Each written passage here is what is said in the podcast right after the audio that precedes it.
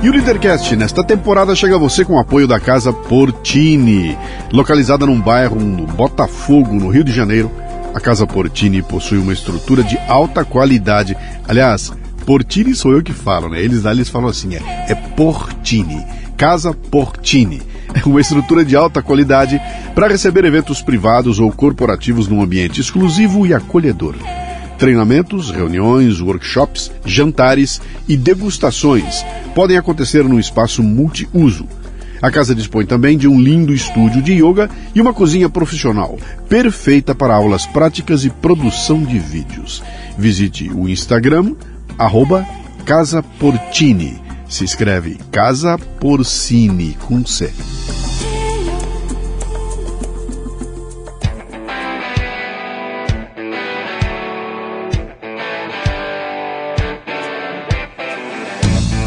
Bom dia, boa tarde, boa noite, bem-vindo, bem-vinda a mais um Leadercast, o podcast que trata de liderança e empreendedorismo com gente que faz acontecer.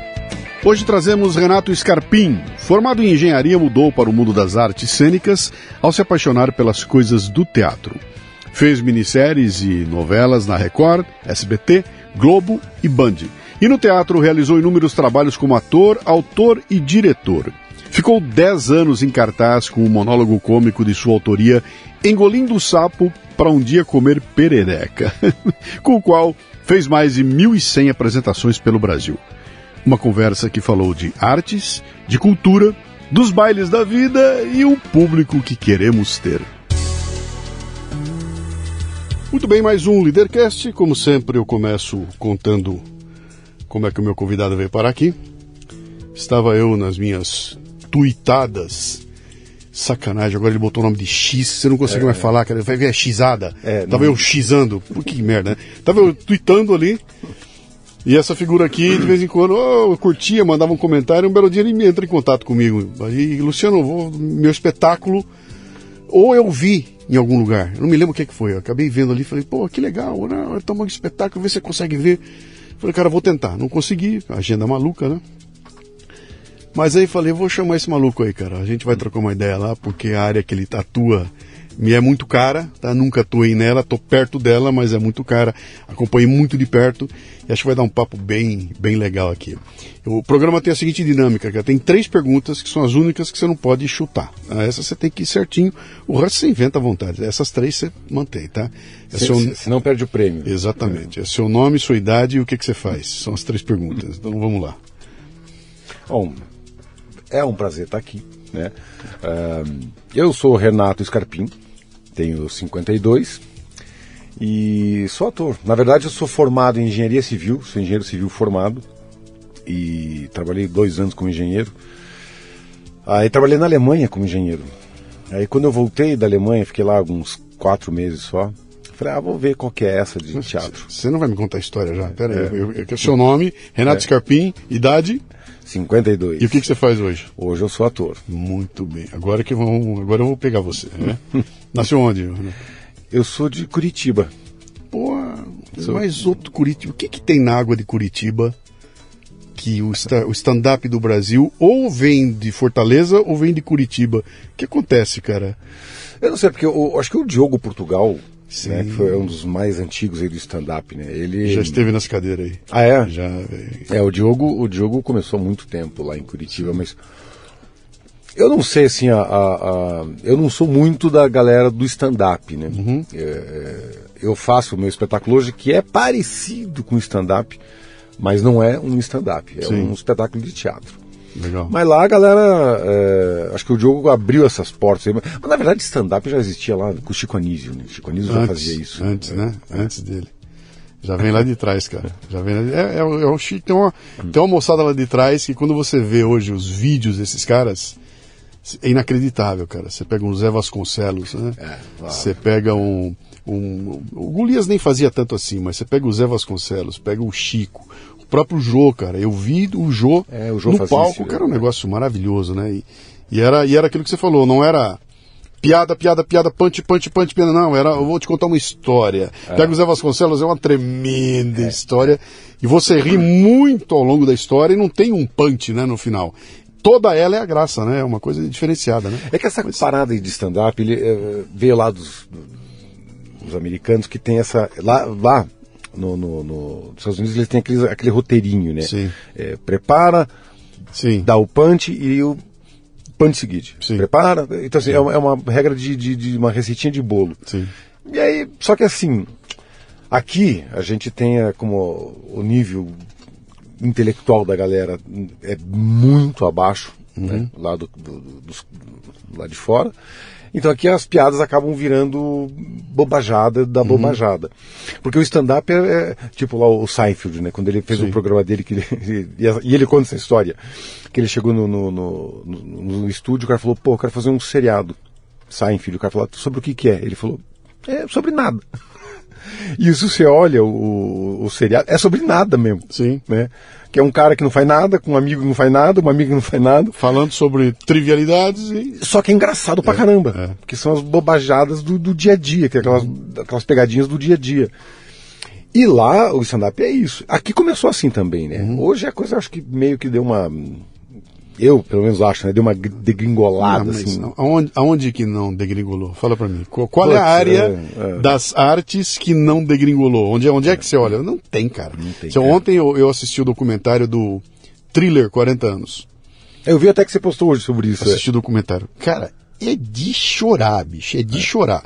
Não é um documentário, ah, bem, mas, cara, o problema é que ele usa imagens que moram no teu coração, cara. Né? É. Cara, eu tava voltando de uma viagem, eu, tinha ido pra Bahia, cara. Tava voltando de carro e eu sabia que ia ser lançado o thriller, porque foi anunciado. E eu não ia estar tá aqui. Então eu deixei um videocassete hum. gravando, sem saber se ele ia gravar, podia acabar a luz no meio do caminho. Cheguei de viagem, fui lá no vídeo, tinha gravado. E eu botei para assistir e assistir um videocassete, o, o videoclipe do thriller, né? E aquilo mudou a história da música mundial, né, cara? Só que quando você vem 40 anos depois e vê os caras contando como fizeram, quem estava envolvido, cara, o nível de sofisticação desses caras, você fala, bicho, isso não tem mais. Isso não tem mais, cara. Uma música, você pega um Billy Jean. Quem, quantos compositores? É um. É. quantos produtores? Tem um produtor. Você pega hoje a Beyoncé, cara, tem 35 compositores, 12 produtores, 150 caras. Cara, não tem como não se perder, né? É porque a embalagem, a embalagem hoje é o que conta. É. Né? O, o, que está dentro do pacote não, não importa é, muito. É, verdade. Mas a embalagem é que conta. Então, assim. É... Ah, você pega lá a Amy Winehouse. Sim. Que foi um meteoro. Sim. Ela escrevia, escrevia, porra, aí ficou que, é, sei lá, cinco anos de carreira. Deve ter sido, acho que é. foi isso. Acho que foi isso. Não deu tempo, né? Não deu tempo. É. Ela tinha uma qualidade fenomenal lá. Você, é, você tem irmãos? Eu tenho dois. É, dois? dois mais novos, uma irmã e um irmão. Seu pai e sua mãe fazem ou faziam o quê? Meu pai, meu pai é contador. É, minha família inteira assim, é uma família de, de trabalhadores classe média baixa, né? É, as minhas tias mais velhas, as irmãs do meu pai, são, aquelas ainda que são devotas de Getúlio Vargas, Sim. porque ele é o pai dos pobres e fez a CLT, que para elas mudou a vida. Mas aí... seu pai falou você um dia, meu filho, quero, quando você crescer, eu quero que você seja contador. Você entendeu que era contador de história e foi inventar Não, moda, eu, né? Eu, eu, conto essa história, até no jogo contei essa história que foi engraçado. Eu fui fazer engenharia. É... Primeiro que quando fui fazer o vestibular, eu falei, puta, eu não sabia nem o que, que era ser ator. Olha que maluco, né? Então, eu tinha uma é. pergunta agora é. que antes de você queimar, deixa eu fazê-la. É. Como é teu apelido quando você era criança? É Júnior, eu sou lá em Curitiba, Júnior. eu sou Júnior. O que, é. que, que, o Júnior queria ser quando crescesse? Padre. Eu queria ser padre. Meu pai do é. céu, cara. Pai contador, mãe. Minha mãe. É, Dolar. É, é hoje, Dolar. Ela é, hoje ela é. É não é enfermeira, é técnica em enfermagem. É. E o, o cara queria ser padre é. e virou ator. Tá, tá, tá, legal isso aí. Vamos, vamos, vamos, vamos investigar isso aqui. Não, eu, Por que padre? É, não, porque a minha família é toda católica, aquela coisa, que se crescia indo pra igreja e, e, e, novena, aquela coisa toda, né? Minha família italiana, então já viu. Sim. E aí, e quando chegou na época do vestibular, falei, puta que pariu, vou fazer o quê, né, mano? E aí eu, eu sempre tive essa curiosidade. Como eu fui escoteiro a vida inteira. Você também, é? é fui, você foi escoteiro? Sempre é, alerta. Sempre alerta. Eu, eu fui lobinho, eu, depois fui promovido escoteiro. Eu fiz as duas fases, né? De lobinho para escoteiro. É, escoteiro. não, eu, eu comecei no Lobinho, fui escoteiro, fui sênior, fui pioneiro, fui chefe. Porra, você foi longe. É, eu, vida- fui escoteiro liso de ouro, né? Aham. Então, quando eu tinha sete anos, meu pai falou: Você quer fazer judô ou quer ir pro Lobinho? Aí eu falei: Pô, quero fazer judô. Ele falou: Tá bom, você vai ser Lobinho. e foi a melhor coisa que ele fez, porque assim, o escotismo é um. É sensacional, né? é Cara? a- cara, eu acho que devia ser obrigado. O- todas as crianças do mundo Sim. tinham que ser, é, ir pro movimento É escoteiro. sensacional, cara. É, é, sensacional. Baden Powell é um cara iluminado, assim, eu- é um cara que eu sou muito fã. Uhum. É. E até hoje, até, até o escutismo hoje já começou a se perder com esse politicamente correto, com essa encheção de saco É, toda. não- não- não- Nada escapou ainda, né? cara? Não tem nada escapou. não- Não, nenhum lugar escapou, cara. E aí, nem, fui- nem os lugares que são contra escaparam, porque começa a usar uma linguagem parecida com. Mandaram para mim um vídeo aqui ontem de um cara da, dos índios lá que. Sei o que, que os índios estão plantando e tem, um, tem tudo aquilo que é contra eh, o que os querem para os índios, esses índios fazem, né? Botaram uma plantação, aí foram falar com o cacique, o ca... pô, o cacique falando, cara, parece a Marina Silva discursando aqueles termos de contemporaneidade, blá, blá, blá. Ah, Você fala, meu, até os caras que não estão no espectro deles estão falando igual, né? Tá, tá, tá chato, né? muito chato. cara. Mas então, padre, aí que você olhou, você levou a sério essa coisa de ser padre? Assim, eu, eu queria ser padre. Aí um dia, é, é, passei lá um dia no seminário lá para ver como é que era, descobri que padre não podia. Falei, hum, tô afim não. Mas a minha bronca foi com a minha bronca foi com os dogmas. Eu, eu tinha lá Sim. uns 15 anos, 14, sei lá, eu falei pro padre, falei, mas vem cá, essa parada de dogma. Ele falou, ah, então, é isso e acabou e fim de papo. Aí eu falei, hum, como assim acabou e fim de papo? Não, é isso e fim de papo. Eu falei, então, valeu, obrigado, não é pra mim. Aí eu fui fazer vestibular, eu, eu- eu- no escoteiro, que eu tava falando do escoteiro, Sim. a minha primeira especialidade foi de artista. E, e no fogo de conselho, que é aquela parada lá que, pra quem não conhece, né? Sim, no último sim. dia de acampamento, na última noite faz um fogo, todo mundo se reúne, faz uma esquete. E eu amava, amava aquilo. Falei, pô, vou fazer vestibular pra artes cênicas. Como é que era lá? Do Pedro da montanha, oleia, ô. eu, é, na árvore da montanha, Na árvore da montanha, oleia, ô. E aí eu falei, vou fazer artes cênicas. Meu pai falou, quê? Vai ser ator? Viado, maconheiro? Mas nem a pau. Que ano era isso? 80, 88 para 89. Tá. É. E aí acabei fazendo engenharia, porque eu gostava muito de carro, também fazer engenharia. Eu falei, fazer engenharia mecânica. Aí não passei engenharia mecânica na Federal, mas passei engenharia civil na PUC. Falei, ah, faço um ano, porque é- o primeiro ano é igual. Sim. No fim acabei ficando. Aí. Aí no meio do, do, do caminho, do segundo, terceiro ano, tinha um grupo de teatro na PUC chamado Tá Na Hora, que existe até hoje, é um grupo muito bacana. Então, um amigaço meu, o Chico Nogueira, é, é o diretor. E eu fui ver um espetáculo deles, o, o Bela Tchau. Sim. Cara, aí aquilo me encantou de vez, assim. Falei, Isso lá em Curitiba, tudo. lá em tudo Curitiba, tudo lá. Aí eu falei pro meu pai, falei, porra, eu vou parar a engenharia, eu vou fazer artes cênicas. Meu pai falou, o quê? Não, primeiro você se fome, depois quiser dar o rabo na esquina, você faz o que quiser. Aí acabei me formando engenheiro, aí trabalhei pouquinho, fui trabalhar na Alemanha como engenheiro, voltei. Quando eu voltei, eu falei, pô, vou ver essa, esse negócio de teatro, o que, que é? E fui me inscrevi num curso, mas pra conhecer só, para um hobby. Cara, três meses de curso eu falei, é isso que eu quero fazer da vida. E é isso. E já nesse primeiro ano O acabei. que, que que te encantou ali, cara? O que que o- foi assim? é, é, o Clóvis de Barros que conta uma história legal, que quando ele era molequinho tudo, a primeira vez que botaram ele pra falar na, na sala de aula, ele era um bicho do mato, e a hora que ele subiu e ficou em pé e viu a molecada olhando pra ele, ele falou, cara, esse é o lugar que eu quero estar, né? era ele no palco ali, né? Com você foi isso, ou foi a coisa de, de poder ser alguém diferente de você em algum momento? O que que te atraiu na, na, nas Não, engraçado, não foi nada com ser famoso, não foi nada com fazer novela, não, não foi nada disso. Eu acho que era o mesmo sentimento de querer ser padre.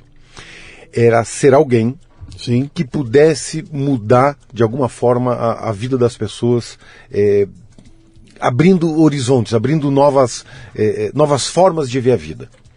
Então, assim, o, eu- eu- o que me encantava no, no lance do padre era. Falei, pô, que do caralho, né? O cara lá na frente, falando lá para 200, 300 pessoas, dizendo para as pessoas serem melhores. Uhum. Isso é uma coisa que me encantava. E como ator, é, isso é essa função do ator me encantava. De, de é, Você tinha essa consciência? não como eu estou falando agora. Sim, eu mas tinha essa, essa- tava- esse sentimento.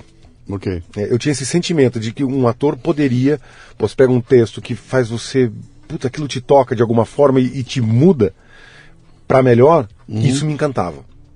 Então, nesses primeiros três meses, quando eu comecei a perceber qual era o, o- o ofício do ator, eu falei, meu Deus, é isso que eu quero. E aí, nesse primeiro ano, já acabei sendo contratado para fazer um espetáculo, fazer outro espetáculo, as, as coisas começaram a dar certo muito rápido, Você começou a trabalhar mesmo num. como amador. É, pois é, você estava em, você tava em Curitiba, você não estava no eixo Rio-São Paulo. Não, Que é. teoricamente era onde está o grande mercado, as coisas acontecem tudo mais. O que acontece aqui vai para lá, né? Ou então É. começa lá e depois estoura aqui, né? É. Mesmo no, no mercado menorzinho, as coisas começaram a acontecer para você, ainda como amador. É, por- é porque assim, lá Curitiba, é, o, o- o mercado teatral era muito forte. né? Então é Rio, São Paulo, Curitiba, BH, Porto Alegre, Salvador. Né? Mas tanto é que assim a, a- o- a cena teatral curitibana é muito respeitada. Sim. É, e ficou famosa depois do festival. Né? Quando veio o festival de Curitiba, uma coisa. Mas a- a- o produto teatral lá é muito, é, é muito bom. É muito bom. Tanto que quando eu fui morar no Rio depois, é, eu ia ver os espetáculos e eu dizia. Hum, aí os caras. Pô, aí, pô, tu é muito bairrista. E eu dizia. Falei, brother, não é, cara. É que assim, ó, aqui no Rio. Você coloca quatro globais em cena, a galera vem ver os globais. Sim. Lá em Curitiba não tem os globais. Então, assim, ou o teatro é bom, Ou, Ou ele ou, morre. ou o talento tá ali ou não tem entendeu? essa. é. Então, e, e o povo curitibano é chato a beça. Tanto que todo mundo diz assim, quer estrear um espetáculo desse, Sim, vai lá. sim, sim. Eu- Porque eu se o curitibano, Assino embaixo. se o curitibano eu- falar é legal, Eu, como palestrante, assino embaixo, cara. Ô, plateia fria, Difícil. cara. É difícil. Difícil e fria. O João Soares falava assim, né? Eu estreio em Curitiba. Se for bem lá, vai, vai bem em qualquer lugar. em qualquer lugar. Você falou um negócio interessante. Aqui é assim, tá? A gente Sim, vai, vamos. vira, vai pro outro lado. Tá? Você falou um negócio muito legal Eu aí. tô com vocês, cadê que tá nheque, nheque? Que não... Cara, eu o- é, faz parte, É. bicho. É, quem é que faz parte? Ah, você falou um negócio legal aí, que é aquela história de você falar, pô, põe quatro global no palco e tá feito, né? Eu sou palestrante profissional, então há mais de 30 anos eu faço palestra para tudo quanto é lado aí, né? E também houve um fenômeno parecido com as palestras. De repente, eh, celebridades começaram a fazer palestra. O cara não é palestrante coisa nenhuma, mas o cara é um puta atleta, é um grande técnico, celebridade. é uma celebridade. Ele sobe no palco, dá o recado dele. Ninguém está preocupado se o conteúdo é bom ou não, estão preocupados em ver o cara e ter a chance de tirar uma foto com o cara na sequência. Isso praticamente fode o mercado, né? E agora você está falando, e eu estou entendendo que com o teatro deve ter sido parecido, né? Porque, cara, mete uma celebridade, aí você tem em volta dele os caras ultra talentosos que acabam sendo eclipsados porque tem um global ali. E a turma vai lá para ver o global, né? Então, essa. ah, ah, cara, eu, eu, eu admiro demais os americanos por causa disso. Lá, se, vo- ou se você não for competente, você não se estabelece lá. É isso. Não tem, cara. É isso. né? Ah, esse é dançarino da Broadway? Sou. Meu, é um puta de um dançarino que se não for, não tem espaço para ele ali, é. né? E... Mas isso só acontece quando você tem um mercado altamente competitivo e tem um público exigente que exige aquilo, né? Quando você pega um público que eu tô aí para ver um global, ah, é, ele não dança bem, mas é o global. Ele não canta bem, mas ele é o global, né? Aí entra num ciclo que joga tudo para baixo, né, cara? Não, você vê, ó, eu lembro, eu lembro de. Ainda morava em Curitiba, foi um espetáculo lá, o- acho que os Três Mosqueteiros. Que era, era a galera da malhação que estava em alta na época, assim. Isso lá nos anos 90. Brother, ah, acabou o espetáculo. Isso em Curitiba, que é o povo chato. Sim. Os caras entravam em cena, Teatro Guaíra, dois mil e poucos lugares, abarrotado, uma gritaria meninada gritando, e aquela gritaria, aquela gritaria. O diretor ficou tão puto que ele falou assim, porra, próxima vez, é, isso foi em Curitiba e foi em, em todas as cidades do Brasil. Ele falou, eu não, pra quê? Ensaiar, estudar texto e montar luz. Próxima vez, eu vou fazer o seguinte, eu vou cobrar os 150 reais de ingresso, vou colocar uma jaula no meio do palco e faço as pessoas passarem para colocar a mão no ator, né? Igual tivesse colocando a mão num bicho. É isso aí, cara. E não precisa falar, não precisa dizer, o ator fica lá sentadão, tomando uma água. É isso aí. Acabou, porque não precisa. Uhum. Né? Mas é isso, é isso que você falou. Mas Quando o público não tem como- discernimento, Você vê como é delicado isso, né, cara? Como é delicado, porque isso aí é, é um passo para você mediocrizar a sociedade como um todo, cara. Eu tenho um amigo meu, um puta de um palestrante, ele conta uma história engraçadíssima, né? Que ele foi o cliente conhecido dele, vai, negocia, enche o saco dele, conseguiu negociar, baixou o preço, foi lá para fazer a palestra dele. Uma puta palestra, né? Terminou a palestra dele, veio a próxima atração, que era uma loirinha argentina que tinha saído de um Big Brother da vida e Casa dos Artistas. Sei lá, ela estava em alta. Vem a loirinha, entra lá. Sim, como está? Muitas graças. E buenos, beso, beso. Não falou merda nenhuma, não fez nada. Enrolou, enrolou, sentou no colo de um e de outro, bateu foto com todo mundo, ficou ali 40 minutos fazendo essa bagunça, saiu, foi embora e levou o dinheiro. levou o dinheiro. E a plateia, ah, enlouquecida. Aí esse meu amigo chegou pro amigo dele e falou, cara, que isso, cara? Você me enche o saco para me trazer aqui para eu fazer uma palestra legal, com conteúdo. Depois dela vem essa menina, se bobear você pagou mais, eu paguei mais caro por ela, né? Mas porque a plateia amou aquilo e a plateia... Então, cara, se eu me basear por aquilo que a plateia quer ver, eu tô fudido, cara. Do ponto de vista do- da minha arte. Sim, né? sim. Agora, se for para ganhar dinheiro, cara, eu vou me basear naquilo que ele quer ver. E vai ficar esse ciclo indefinível, onde o stand-up vai ser uma sequência de palavrões, né? É. Baixaria, palavrões, baixaria, palavrões. Ah, todo mundo dando risada e tá feito um sucesso. Mas conteúdo, mudar a vida das pessoas, isso você perde tudo, cara. Eu- eu- é engraçado, assim, sabe? A classe artística tem um, um- um sério problema. É, putz, eu falo isso e ah, depois eu fico escutando injeção de saco nos restaurantes pós-espetáculo, né? Dos colegas. Mas a classe artística tem um sério problema que é uma arrogância nível Master Blaster, assim. Os caras em dado momento eles até têm razão até um limite, que é não, o, é, é, o público também não pode, eu não posso fazer só o que o público quer. Sim. Eu tenho que apresentar outras coisas. Mas isso tem um limite. Claro. É, quando eu digo que a, a- classe artística tem uma arrogância, é porque assim, você conversa com alguns e o cara vai lá, putz, o cara pega lá a grana, não sei lá da onde ou do bolso, também não importa, mas monta aquele espetáculo com aquela punheta mental dele para ele mesmo, que ele quer mostrar o quanto ele é o intelectualizado, bota aquela bosta em cena que ninguém entende porra nenhuma. E, e você olha e fala, tá, mas e, pra quê? Porque O que, assim, que, que eu vim fazer aqui? Pra quê? né? É. né? Pra que monta isso? Esse cara não, não, não entende que não, você tem que tornar acessível ao público. Sem dúvida. O outro extremo que é, não, vou fazer o que o público quer. Que é o que o stand-up está fazendo hoje. E tem stand-ups que são bacanas, que são engraçados mesmo, são legais. Mas é aquele, né? Um ou outro, assim, a grande maioria cai na apelação. Né? E, e apela mesmo, não quer nem saber. Que faz o que o público, ou fala o que o público quer ouvir. Acontece que é um problema que, não sei se é mundial, mas agora é. Mas no Brasil há muito tempo é assim. O povo brasileiro é preguiçoso. Não quer estudar, não quer adquirir conhecimento, acha que é, é, é, se você fala o português correto, você é metido. Ô, Né? cara, nossa, Eu- eu, eu- eu, eu- apanhei. Eu tinha um professor de português que ele, que ele, que ele era engraçado, porque ele dizia assim, é, eu acho tão engraçado isso, porque se você usa o, o- corretamente o plural, você é bicha. Só que ele era gay, né? E ele ficava indignado. Ele falou assim, "Ó, só você usar o plural corretamente, você é bicha. Onde já se viu? E é isso. O, o brasileiro tem preconceito com, com quem tem conhecimento, com quem quer ter conhecimento, com quem quer melhorar. Porque é preguiçoso. E isso é uma coisa que, enquanto o, o povo brasileiro não entender e, e admitir essa preguiça de, de adquirir conhecimento, não vai mudar. Então, assim, se você faz só o que o público quer, é isso que a gente vai ter. Vai ser, Os sim. funks da vida que só falam de metelança, né? Os stand-ups que falam de peido, de não sei o quê. E que consumiram todo o espaço disponível, dinheiro disponível, É horas disponíveis. Você entendeu? Então, assim, de quem eu, tem café no bullying, né? É, eu, eu viajava com um espetáculo é, anos atrás, e aí chegou uma- um, pô, um texto do Juca de Oliveira, que era engraçadíssimo, muito legal. É, e aí, de repente, começou, o produtor não começou mais a achar pauta em teatro. Nas cidades. Tudo stand-up, stand-up, stand-up, stand-up. Porque era uma época que. Era uma época.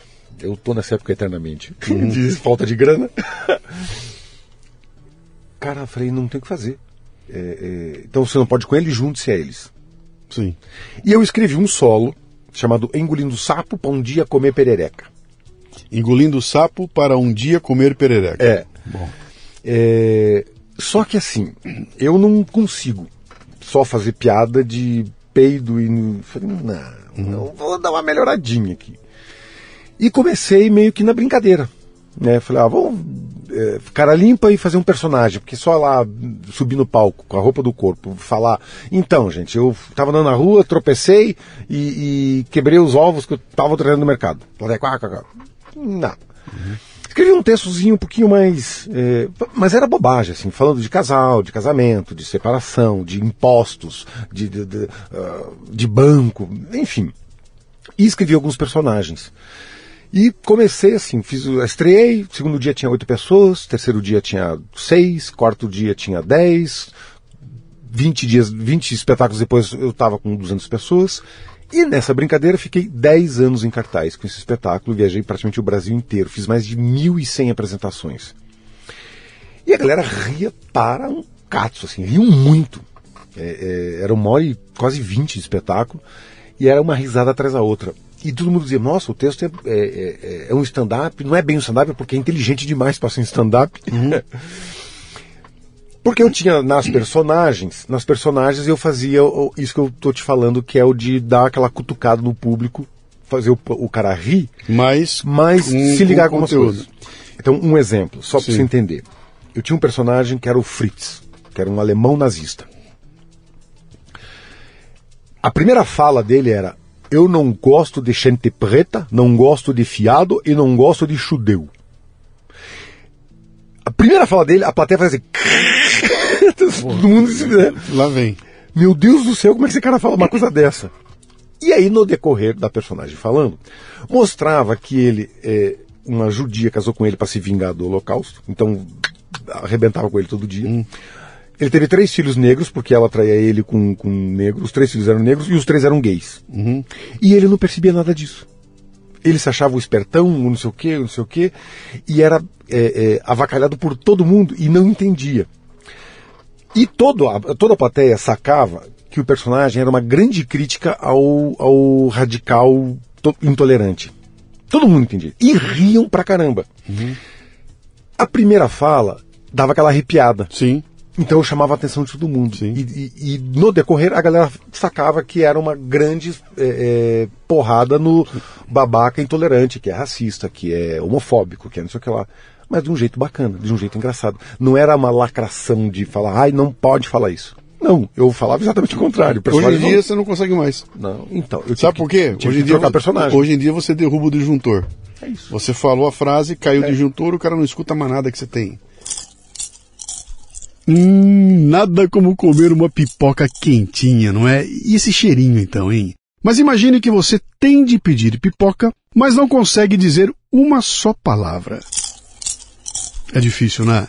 Pois é. No Brasil existem 2 milhões de autistas que passam por esse desafio diariamente. Não só para pedir pipoca, mas para coisas básicas como dizer que quer ir ao banheiro, que está com sede, que está com frio. Bem, Agora existe uma solução que está ajudando muita gente, o aplicativo Matraquinha, que ajuda essas crianças e adolescentes a expressarem seus desejos, emoções e necessidades. O Matraquinha tem mudado muitas vidas. E se você quiser fazer parte dessa corrente de transformação e amor ao próximo, torne-se um apoiador em matraquinha.com.br. Olha, acredite, existem pessoas honestas trabalhando para ajudar o próximo e que precisam do nosso apoio matraquinha.com.br.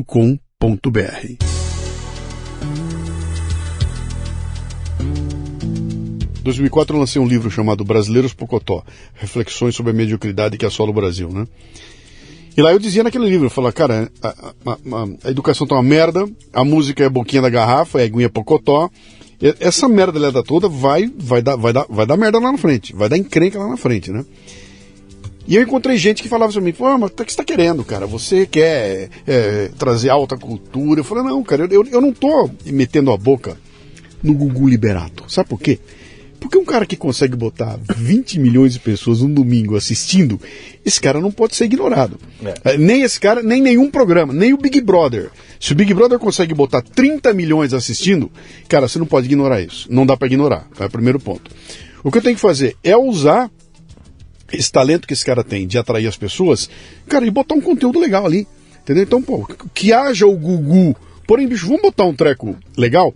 E eu usava como exemplo, eu falava, cara, pega, pega, por exemplo, a TV Cultura no seu auge. Pega a TV Cultura com o Castelo Ratimbum, né? O uhum. que, que era aquilo, cara? Você pega um puta do roteirista, puta artistas de primeira linha, pegam os caras de, de, de, de, de produção maravilhosos, pega, pô, aquilo tudo tem um capricho maravilhoso, sai uma obra-prima. A Globo fez isso muitas vezes, cara, com sim, novelas e tudo mais, né? É. Então, quando você quer fazer, dá para fazer. E dá para fazer com conteúdo legal. Só que em algum momento tem alguma coisa chamando para baixo, para baixo, né? tipo assim, cara, legal, você é o melhor compositor, mas tá caro, cara. Chama o Zezinho, não é tão bom quanto ele. É, é, é, o, é o, complexo do, do dadinho. Sabe, lembra do dadinho? O dadinho que você comia? Uhum. O dadinho, que era uma delícia, uhum. e hoje é uma bosta, né? O que acontece ali, cara? Olha, pera um pouquinho, eu, esse açúcar tá um pouco caro, pega aquele açúcar que é um pouco mais baratinho. Ah, essa farinha não tá, pega a farinha mais baratinha tudo é mais baratinho, o resultado é uma bosta. É, é. é, a mesma coisa, mas é uma bosta. Por quê? Porque eu fui baixando a qualidade da. da ou baixando a régua, né? Cara, não tem que. Não tem, que ser tão bom cantor vai na média. Quando você junta tudo na média, o avião cai. Sim, claro. Entendeu? É, o avião é cai, né? É isso. É. Então, é, é, é, quando você falou, é interessante isso, quer dizer, eu não posso abrir mão de dar o que o público quer, porque é, vou fazer um show e não vou tocar as músicas famosas, só vou tocar música nova. Que eu quero. Isso é uma merda, né? Eu vou tocar as músicas famosas e também vou trazer as músicas novas. Eu não vou perder a chance de, de, de, de apresentar. De, já que está todo mundo reunido aqui por causa daquilo que eles conhecem, eu vou trazer o novo para eles também, né? Mas as pessoas ficam preguiçosas, né? Então, é, o, o manja o Kiko Loureiro, Kiko, o guitarrista do Megadeth hum. brasileiro, né? O Kiko saiu do Megadeth agora. Depois de nove anos que ele ficou lá. Então ele, ele, ele era um guitarrista brasileiro de uma das maiores bandas de heavy metal do mundo. Quer dizer, o cara estava no ápice, né? E ele fez um comentário outro dia, ele estava no, no, no, podcast, eu estava ouvindo ele falar. Ele falou o seguinte, ele falou, cara, sabe o que, que me incomodava ali, bicho? Tá tudo resolvido. Cara. Sabe o que eu tinha que fazer? Os caras me ligavam, eu recebia um e-mail, junto vinha uma passagem aérea, eu pegava um voo de primeira classe, chegava no lugar na hora do show, vinha um cara, me pegava, me levava de limusine, eu subia no palco, o cara me dava uma guitarra afinada, eu só tinha que tocar 20 músicas. Não tinha um perrengue, cara. Não tinha. Bicho! Isso é mortal, cara, eu não aguentava mais aquilo, cara. Cadê o perrengue, né? Eu não tenho que fazer nada, tá tudo resolvido, né? É, isso deixa o cara preguiçoso. E ele falava isso. Sabe, sabe deixando preguiçoso, cara. Eu não vou estar empenhado em, sabe, em resolver, em, cara, eu vou resolver isso aqui, vou ficar melhor. Não, eu fiquei preguiçoso, né? Me parece que no, no, no, no mundo do, do business, né? Isso acaba acontecendo, cara. Ah, montou o processo, funcionou, a fórmula tá legal, bicho, repete, repete, repete, não, não enche o saco. Só repete, vamos faturar o mais. Aí vira isso, cara, uma repetição de fórmula, né? A mesma dupla caipira, tem uma dupla sertaneja, aí tem a segunda que é igual a ela, a terceira que é igual a ela. Aí um cara inventa sertanejo forró, né? Forró universitário, hum. e aí aparece mais quatro, aí junta com o funk, é tudo a mesma coisa. É, é, repetindo é, fórmulas, né, cara? Não, e é engraçado porque assim, ó, eu, eu a gente foi agora terça-feira ver um show de rock do, do, do, primo da Marita, que chama Tonelada. Você deve conhecer até essa, essa banda, Tonelada. Uhum. É, é, daqui de São Paulo. Não conheço. Tonelada? Não é, conheço, não. É, putz, hoje são os caras tudo lá com 60, 70 anos, começavam, to começaram a tocar nos anos 80. Isso, só rock and roll, música deles. Uhum.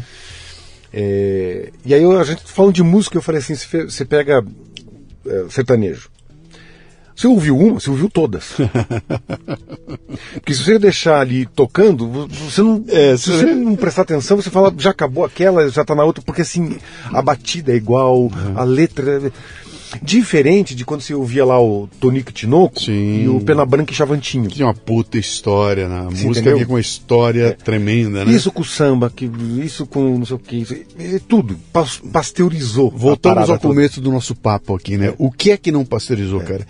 Cê, cara, é, é, eu acho que o que aconteceu conosco é um fenômeno interessante que tem a ver com a gente deixou de, de ter é, escassez para ter excesso de tudo, entendeu? Antigamente é. era muito escasso. Uh, um show era uma coisa escassa, né? É. Uh, uh, um disco era uma coisa escassa, né? Tudo era muito escasso. Filme, meu, eu tinha que ir na Blockbuster, nem Blockbuster, antes da Blockbuster, eu tinha que ir na locadora de VHS para alugar o filme. Não tinha 10 cópias do filme, cara, tinha duas, é. três. Então eu não conseguia, eu tinha que esperar para alugar. Quando eu conseguia alugar, levava aquilo para casa, eu tinha que rebobinar, aqui dá um puta trabalho. O outro, a hora que eu boto aquilo, eu falo, cara, agora eu vou assistir inteirinho. E eu assisti o filme inteirinho, por mais bosta que fosse, porque tinha muito pouco. Agora, cara, eu ligo, Netflix, tá liga Netflix ali, bicho. Eu começo os filmes, eu largo tudo. Olhei o filme, ah, mexeu, só largo porque é muito fácil, é, é muito barato. Não preciso devolver. É, música. Cara, que, que, LP, bolachão, hum. capona, caro pra Não, cara, é um, é um, é um, é um. Vai no YouTube, digita, você pega de graça. É, Alexia, Entendeu? faz tudo. É, é ficou tão. Caiu hum. tanto o custo de entrada dessa coisa, é. né? Que ela perde valor. E eu, eu, cara, isso é uma coisa que me deixa é, muito preocupado, porque assim, uhum. ó, as crianças hoje, isso fala para os meus sobrinhos, ó, é, que o, o sobrinho tem 11, vai fazer 12. Sim. Que é uma Alexia de Natal. Aí eu falei para ele, mas pra que, que você quer isso aí? Não, porque eu digo, quanto que é 25 mais 30? A Alexia fala. Qual é a capital? A Alexia fala. É, acende a luz, apaga a luz, liga. Eu falei, tá, e você vai fazer o quê? Sim, terceirizou a inteligência, né, cara? É, você vai fazer o quê? vai ficar comendo bolacha, engordando no sofá? Não? É. Você entendeu? É. É, o cérebro, assim como o corpo, se você não exercita nada, você vai atrofiando. Uhum. E não é à toa que a, o QI, pela primeira vez, de uma geração para outra, diminuiu. Está caindo, né? Diminuiu. Que, no nosso papo anterior ali, quando vocês estavam falando, uh, eu, acho que ela comentou que, ou você comentou, que, que a turma não sabe mal. O, o, o, o dilúvio. Conta, conta pra nós essa história aqui. Como é, é que você faz um personagem chamado Cristo? É, é porque assim, Jesus. Eu, é, eu fazia o engolindo sapo lá pra um dia comer perereca, fiquei é. 10 anos.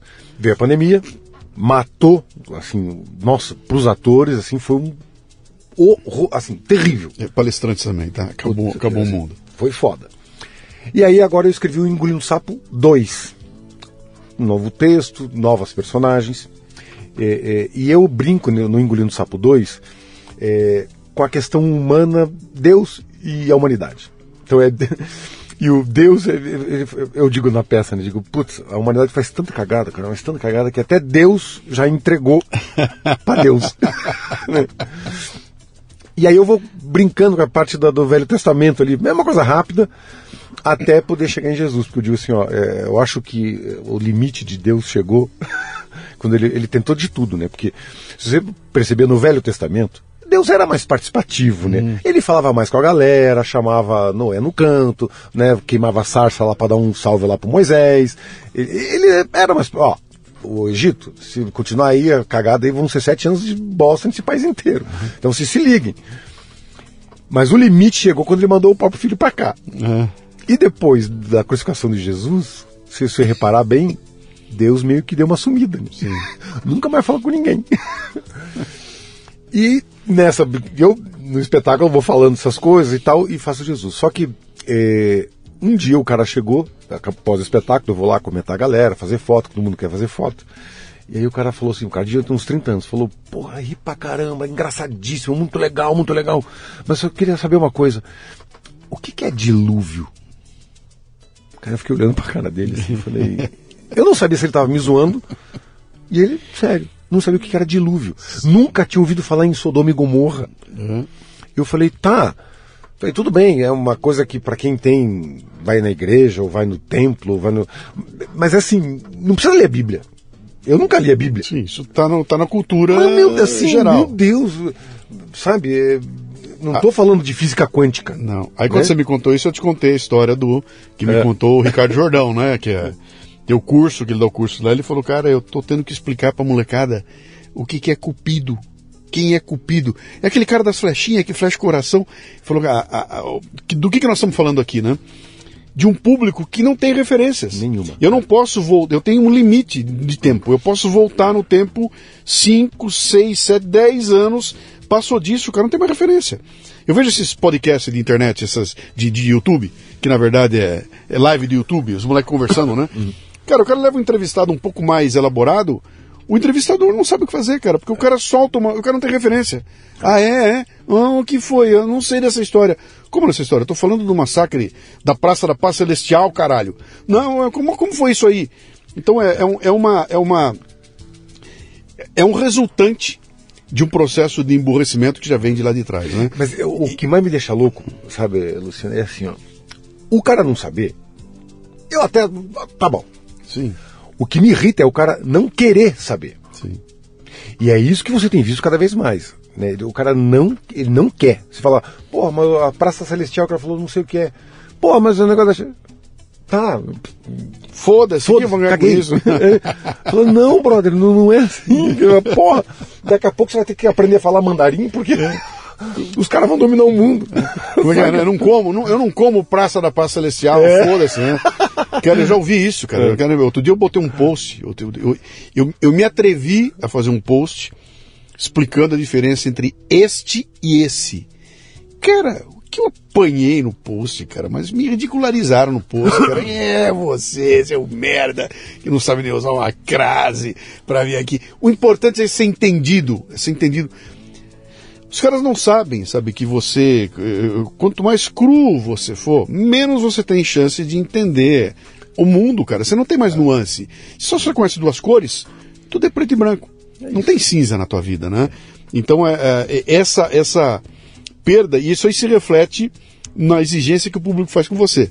Então, como eu faço podcast há muito tempo, eu sempre tive essa discussão, né? do- os caras vêm, pô, mas você tem que fazer um podcast mais acessível. Eu falo, cara, pera um pouquinho.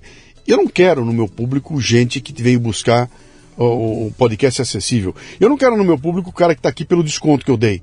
Desculpa, cara. Se você veio por causa de um desconto porque tá baratinho, eu não quero você aqui. Eu quero alguém que venha aqui para falar, pera um pouquinho, esse cara tá me falando uns negócios que estão me incomodando, que eu não sei, e eu vou atrás. E a hora que eu descobrir o que é, eu vou voltar para dar uma porrada nesse cara, entendeu? Esse é o público que eu quero. E quando você sente que o público tá assim, fala, cara, o que, que é isso? É um ciclo. eh, eu- na próxima episódio eu tenho que estar melhor do que no anterior, senão meu público me pega, cara. Isso me obriga, eu tenho que estar sempre acima. Eu tenho que estar sempre crescendo, eu não posso voltar atrás, eu não posso abrir mão, eu não posso usar truquezinho. Se eu usar o truquezinho, meu público me pega, entendeu? É, não é um público de 11 milhões, nunca vai ser, mas é um público que não me emborrece, cara. Não me emborrece. É, é aquela história do Napoleão Bonaparte, né? Que dizia, num grupo de cinco eu quero ser o mais burro. Sim. E é óbvio. É. É, é, esses dias eu falei isso, uma galera, o pessoal do, do teatro falou, como assim, deixa de ser besta? Eu falei, não, o cara tá certo. Não, imagina, ser o mais burro. Eu falei, "Gente, o cara tá certo, porque se ele é mais inteligente, ele não vai pra mais lugar nenhum. Sim. Se ele é mais burro, ele tem uma infinidade de coisas pra aprender. aprender, pra- é. é, é. O cara tá certo. É. E aí eu fico assim, falar, puta lá. Cara, eu vejo assim as crianças é, na escola, escola pública, é, é, chega a dar desespero, assim, mas é que as pessoas não estão se tocando, Sim. não, porque não. é, Não querem ver, elas não querem ver. Não Pô, querem eu ver. acho que o Roberto Campos falou assim, né, a- o emburrecimento do Brasil não é aleatório, é um projeto muito bem executado e está sendo é, implementado à risca Sim. chega, chega a dar desespero. Eu, eu tenho um amigo em Curitiba lá que tem um filho de 12 anos também. E ele é, tem condições, então botou o filho numa puta escola pica, assim. Bom, e ele é, é chato pra essas coisas. Então o moleque já lê Nietzsche, já lê não sei o que, já lê não sei o que, toca piano. E aí, cara, eu digo assim, não é o dinheiro.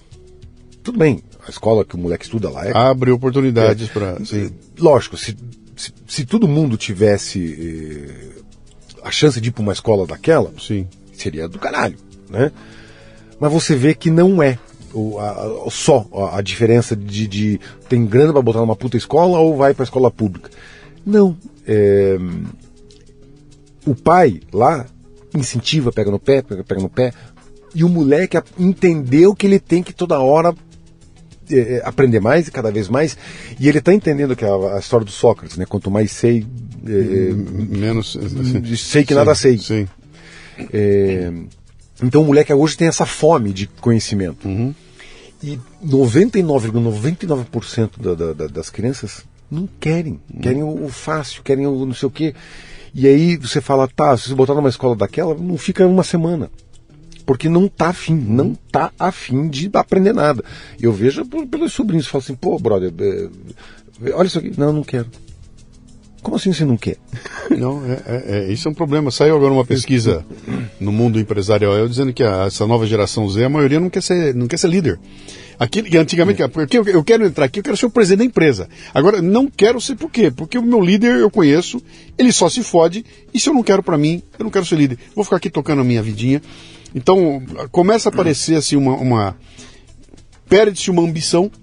E, e, aí é muito fácil, entendeu? Eu vou fazer o quê? vou pintar meu cabelo de roxo, cara. É, é. Vou deixar crescer pelo no subaco, vou dizer que eu sou uh, um abajur e você tem que me chamar de senhor abajur. E, uh, e em volta de, dele tem uma pessoa falando é isso mesmo, tem que ser assim. Então vira uma. Cara, é, é um mundo inacreditável. É, Eu não, sei se é você viu. É, um tá circulando aqui, anteontem, ontem, uma discussão lá no Senado, no Senado norte-americano, acho que uma senadora, deputada americana lá, fazendo questionamento para três as três uh, deans, as três presidentes das três maiores universidades americanas, né? Harvard, Penn e a outra não me lembro qual era, que era a, a da Ivy League, né? As três sentadas, que são as bambambãs, e ela faz uma pergunta para elas. Pergunta, senhora, eu queria saber o seguinte aqui.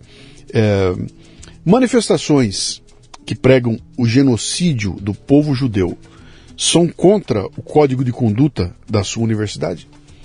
E as três responderam: depende do contexto. E a, a, a, senadora subiu pelas paredes. Como assim? Não depende do contexto. Como depende do contexto? Tem alguém pregando é, eliminar um pessoa por causa da raça. Quando é que tem um contexto que isso é aceitável? E as três, não, não, depende do contexto, depende do contexto, né? E aí no final depois os caras comentam, falam, bom, troca judeu por negro por gay. E veja mágica. E veja mágica acontecer. né? é, só o fato dessa discussão existir já mostra o nível que nós estamos, cara. Porque nós, eu estou perdendo meu tempo com. Eu, não, eu não tenho saco. Hum. Pera um pouquinho. Chegou nesse. Não, não, não vem outra vez. Outro dia o Seinfeld. Tem um, tem, ele, ele foi. Apareceu uma, uma está sendo entrevistado, eu não me lembro se é um podcast, o que, que é, mas ele está lá num. Tem um palco, tem um monte de gente em volta, e o entrevistador vira para ele e faz uma dessas perguntas, né? Você está vendo aqui em volta aqui, tá cheio de gente branca. Aí o sem filho fala, nah, você não vai começar com. Não, não me vem com. Pelo amor de Deus, eu não tenho mais saco para discutir, entendeu? Não é porque eu seja contra esse assunto. É porque não tem cabimento, cara. Não tem cabimento essa discussão. Mas numa sociedade que está pobre, como essa aqui, tem cabimento. Sabe qual é o resultado? Na hora da eleição, eu vou votar em quem me promete picanha e cerveja. Porque é. eu só consigo entender isso, cara. É isso, a única coisa que eu consigo entender é que vai ter picanha e cerveja. Vem o outro falar da aplicações que não sei o que, que eu vou reduzir o déficit. Ah, mas nem sei o que esse cara tá Nem tá falando, cara. Agora, picanha e cerveja eu entendo. Então, e você, e você vê, né? Eu, eu, há uns anos atrás, tinha uma, uma diarista, uma vez por semana lá em casa, e ela ficou anos trabalhando com, comigo lá. Um dia, eu vendo televisão, uma, notícia qualquer lá, e, e, desvio de 400 milhões, não sei o que. Isso, eu falei, que puta que pariu. Isso aqui é um país amaldiçoado mesmo, né? falei, assim, 400 milhões, como se fosse.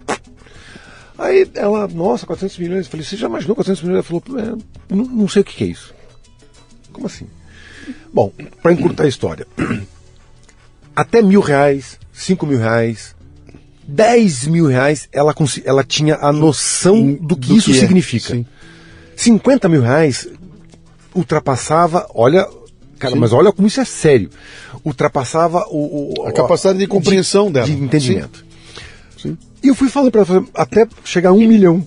Uhum. Quando ela, ela, um esforço absurdo para entender o que era um milhão de reais, ela começou a ficar indignada, assim, numa indignação, porque ela falou assim, porra, eu pego o ônibus. Eu falei assim, ó, você pega quatro ônibus para chegar aqui. Paga 4,40. Você está pagando de imposto aí dois real. Uhum. Então você podia pagar 2,40 ao invés de 4,40, porque dois são imposto. Então você está, num dia você está gastando 10 real de, de imposto. Agora junta os teus 10, mais o 10, mais o meu, mais o 10, não sei o que, dá mil reais. Junta mais, dá um milhão de reais. O cara roubou 400 milhões. Assim, ó, então, assim, é o teu hospital, é o teu ônibus, é o não sei o quê, é não sei o quê. Cara, ela, ela saiu dali cuspindo marimbondo porque assim foi a primeira vez na vida que ela entendeu é, que ela vai no mercado comprar um quilo de arroz, uma lata de azeite, um leite, um pão. Se ela não paga nada de imposto, não, não paga nada, ela ia, ia sobrar muito dinheiro para ela. Sim. E ela se ralando. é, é, Você não consegue- Teve uma eleição, teve uma eleição, ah, eu não me lembro qual delas foi, que assim, as vésperas, estava no processo já de véspera da eleição, já estava, eu não me lembro se era entre um- uma...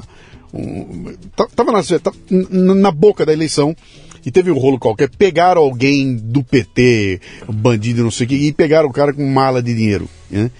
E foi um puta escândalo, porque o PT não admitiria de jeito nenhum que aparecesse a foto da mala de dinheiro. Falar que roubou, não tem problema nenhum. Agora não mostra a foto. a cara. imagem. é. Porque a hora que a imagem aparece, aí a pessoa entende o tamanho da bronca, entendeu? É, é isso. Que, é, é disso que nós estamos falando, cara. Não, eu, eu, eu fiquei assim porque ela, ela, ela, é, quando ela, quando eu vi, quando eu entendi que até 20 mil reais, 10 mil reais, ela tinha noção do, da- do, que, Do que isso de dinheiro significa, o que ela poderia fazer com esse dinheiro, e a- dali pra cima, ela não, eu falei, eu- nossa, porque eu mesmo não sabia que é, o limite ah, era tão baixo, entendeu? Tanto que uma vez ela queria comprar uma geladeira e ela ia fazer uma prestação com as Bahia, sei lá onde lá que era. E eu falei pra ela, é, falei, mas vem cá, você vai pagar quanto? Era 24 de 150 pau. Tá, eu tô chutando porque. Mas era mais ou menos isso. 24 de 150 pau. Quanto custa a geladeira? 900 reais. Falei, porra, mas vem cá. Se você guarda, a tua geladeira quebrou, porque se você quebrou e você precisa comprar outra e não tem dinheiro, aí compreensível. Não, não, é porque eu quero trocar uma, tá muito velhinha. Eu falei, mas vem cá, se você pegar 100 reais colocar lá debaixo do teu travesseiro, em nove meses você compra a geladeira. Se você continuar colocando nos próximos é, 15 meses, que vai dar os 24, você compra o fogão, o, o- Com o mesmo dinheiro coisa, você vai o pagar mesmo dinheiro. Ela não entendia. Não. Eu falei, então vamos fazer o seguinte: dei o dinheiro, compra a geladeira à vista, e uma vez por semana, eh, uma vez eh, no mês, Você desconta. eu desconto. Pra te ajudar. Eu fiz uma vez uma, eu fiz uma vez uma palestra numa uma produtora de vídeo do amigo meu. Na hora que eu estava lá fazendo, eu, eu tava falando para ele sobre custo de dinheiro, falando, eu fui mostrar para os caras como é que funcionava. E aí fiz uma brincadeira com a turma lá. Falei, eu quero saber assim, quem é que tem o celular mais foda? Deixa eu ver quem é. Pá, O motoboy. Tinha um iPhone pica das galáxias. Pica das galera. Cara, como assim? Era um motoboy, cara. Quanto você pagou nisso aqui? Ah, tô pagando centos parcelas de não sei o quê, né? E aí eu, eu mostrei aquele para pra discutir o assunto. Falei, cara, ele não comprou o celular. Ele comprou um- uma, uma passagem para ser bacana, entendeu? Eu sou como os bacanas. Quanto vale isso? Cara, vale o preço do celular e mais um valor embutido gigantesco, que eu não sei quanto é, mas que ele está disposto a pagar para se sentir bacana. né? Então, é, é, não tem matemática nessa história. Isso tem emoção, né? E se você é levado pela emoção, cara, e, e esse é o grande lance, o trabalho que eu tenho feito aqui há muito tempo, é exatamente falar pro cara, falar, cara, bota na tua cabeça o seguinte, você é um otário, eu sou otário, ambos somos, e não tem como não ser otário. Nós vamos ser otários. Agora eu quero que você seja um otário consciente, tá? Seja otário, mas seja consciente de que você está sendo otário. Porque não dá para não ser. Mas tendo consciência, você talvez possa reduzir um pouco do, do prejuízo, danos, né? Ó, deu uma volta tremenda aqui, cara. Me fala um pouco desse teu mundo aí, cara. Então, você, você, você trabalha como artista. Ah, 20. ah, 94 pra cá? Então são 27 anos, É, 26 anos. que você vive como artista. Como artista. E, e você não está fazendo novela, você não está na, na rede XPTO, o que, que você Não, fez? eu fiz. Eu fiz. é, eu comecei assim, que eu estourei mesmo, quando fui pra Globo fazer a minissérie Um Só Coração. Sim, É, aí ali a coisa. Na época, você ia pra Globo pra ficar famoso, né? Sim. Hoje, você tem que ser famoso pra ir pra Globo, porque a Globo precisa de gente famosa. Sim. Né? Não importa. Tem uma piada que eu faço na peça lá sobre isso até. É, aí fiz várias novelas e. e- e, é, trabalhei. Fiz cinco no SBT, fiz novela na Record, fiz na Band, fiz no, no, no na Record, na, na Globo. Eu só não, não, não, trabalhei na Rede TV hum. até hoje. E teatro. Né? teatro. E você fez a TV na época, então, que a TV era o. Porque é, é era o que é, é, impressionante. É, impressionante. A Globo tinha uma força. É, impressionante aquilo. Né? Nossa. Imagina, quando eu fiz a minissérie, eu era par romântico da Maria Fernanda Cândido. Né? Sim. E aí, cara, quando foi pro ar, coisa assim de uma semana, eu chegava no, no, no hotel, o telefone piscando lá de, de, mensagem.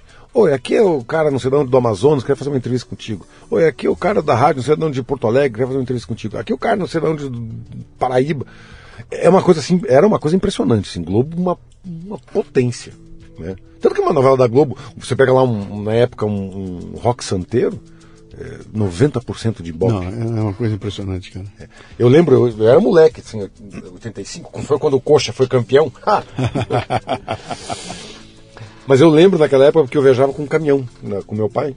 É, bicho, na hora da novela do Rock Santeiro, a estrada ficava. Os caminhoneiros todos paravam para assistir a novela. Uhum. Sim, a estrada ficava vazia, era uma Não, coisa é. impressionante. Você está ouvindo o Leadercast, um podcast voltado para liderança e empreendedorismo. De onde veio este, tem muito mais. Por exemplo, a minha mentoria MLA, Master Life Administration, um programa de treinamento contínuo em que reunimos pessoas interessadas em conversar sobre temas voltados ao crescimento pessoal e profissional. Comunidades online oferecem conexão, compartilhamento, apoio, aprendizado e segurança. O MLA é mais do que isso. É um mastermind para profissionais, com encontros mensais, presenciais e online, promovendo uma sensação de comunidade e uma troca muito valiosa de experiências. Olha, tem vagas disponíveis. Se você se interessa em estar comigo, acesse mundocafebrasil.com e clique no link para saber mais. Vamos voltar no assunto aqui. O que, que era Rock Santeiro, cara? Quem era o roteirista daquilo? Quem era o cara que escreveu aquilo lá, cara? Você pega um Dias Gomes da vida, bicho. Você pega. O, olha quem eram os atores, sabe? Diretores. Era um puta pessoal de primeira linha. É. Ali não tinha joguinho, sabe? Não tinha brincadeirinha, não. É, é, é pra botar pra fuder. E a, e a Globo não tinha. Não economizava. A Globo não economizava, cara. É, se é pra construir uma cidade, eu, eu construo. É. É, a gente vai e bota uma grana que é até além. Eu, eu fui lá visitar, eu tive lá na, na lá na. Como é que chama lá? No Projac? No, no Projac. É. E, cara, falei, quando eu olhei aqui, falei, não, não é possível, bicho. Eu vim aqui participar de um programa, eu tô sentado aqui, meio banquinho, esperando começar, e tem 35 caras em volta de mim aqui, um puxando o cabo, o outro emendando o cabo, é. o outro subindo o cabo. Cara, não tem dinheiro no mundo que pague, essa merda vai quebrar. E claro que ele não é sustentável, né? Só era sustentável por aquela loucura toda. Propaganda, o cara pagando 4 milhões para fazer um filme de 30 segundos, é. 10 milhões para veicular. Aquilo era um mundo maluco que desandou, né? Mas tinha uma força de mídia gigantesca aqui. Então a gente mudou isso tudo. E tá entrando num mundo agora que é um mundo muito doido, né, cara? Porque o padrão de qualidade da Globo deixou de ser a moeda de troca, cara. Eu não. Eu, eu, teu vídeo tá mal iluminado? Foda-se. Ah, o som tá ruim? Foda-se. Você tá falando aqui, latiu o cachorro? Dane-se, cara. Dá, me dá, dá o conteúdo. Isso é tudo o que a Globo não fazia, né? É. Pô, a Globo é aquela coisa perfeita, né? Agora é. não, não, não, importa mais, cara. É, essa época aí do Boni, né? Que, que essa, esse padrão Globo de qualidade que pô, foi referência para todo mundo. Uhum. E era uma, uma coisa assim, nível internacional mesmo. Tipo, novela os americanos podem fazer um filme lá, Star Wars, lá, que só eles sabem fazer essas coisas Sim. e fazem bem para um caralho. Porque o americano, quando quer, puta que pariu, né? Não Sim. tem para ninguém. Não Sim. tem para ninguém. Mas na novela, a Globo dava de frente é, é, com esse padrão americano. É que aí, cara, é assim. É... Eu acho que o problema da, da qualidade da Globo nem. Não sei se. Porque eu, eu quase que também não vejo mais televisão, uhum. assim, né? Eu, eu brinco, né? Eu ganho para fazer. Para assistir eu tenho que ganhar mais. É... Eu também não sei como é que tá, cara. Eu nunca mais vi. É, então... Tenho a menor ideia do que é novela, não vejo mais noticiário, coisa nenhuma, né? Mas a Mas... questão é, é, é, a linguagem, né? Mas me fala, cara, essa coisa aqui da. Eu tenho notado uma coisa. E eu não sei se é porque eu, eu vivo numa grande cidade, num grande centro, onde paradoxalmente, tudo aqui é mais complicado do que um pequeno centro. Né? Então, cara, para você me tirar da minha casa, para eu ir no Teatro Renascença, no sábado à meia-noite, para assistir a pré-estreia do teu show de stand-up, cara, só sendo seu amigo, bicho, muito amigo teu, porque, cara, vai ser uma mão de obra. Se eu for de Uber, eu vou gastar uma pá de grana para ir de Uber, cara.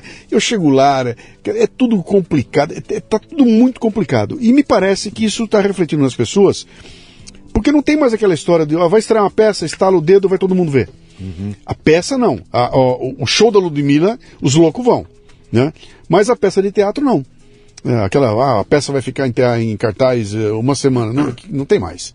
É, isso parece que a, a, mobiliza, a capacidade de mobilização de pessoas está muito menor. Está acabando livraria, está acabando teatro, acabou de fechar a Aliança Francesa, né? É. É, acabou, então, é, é, mobilizar pessoas está complicado. Eu não sei se fora do grande centro está assim, me parece que não. Você quando viaja para o interior, é, tão raro que quando chega tem a escassez, o povo vai ver, né? É. Mas como é que é esse teu modelo, cara, para ganhar vida, para ganhar dinheiro num cenário como esse, onde ficou difícil assim? É, assim, eu, eu sempre fiz muita coisa, é, não só o teatro, por exemplo, eu fiz muita publicidade, que é um outro ramo que também acabou. Sim. Publicidade acabou.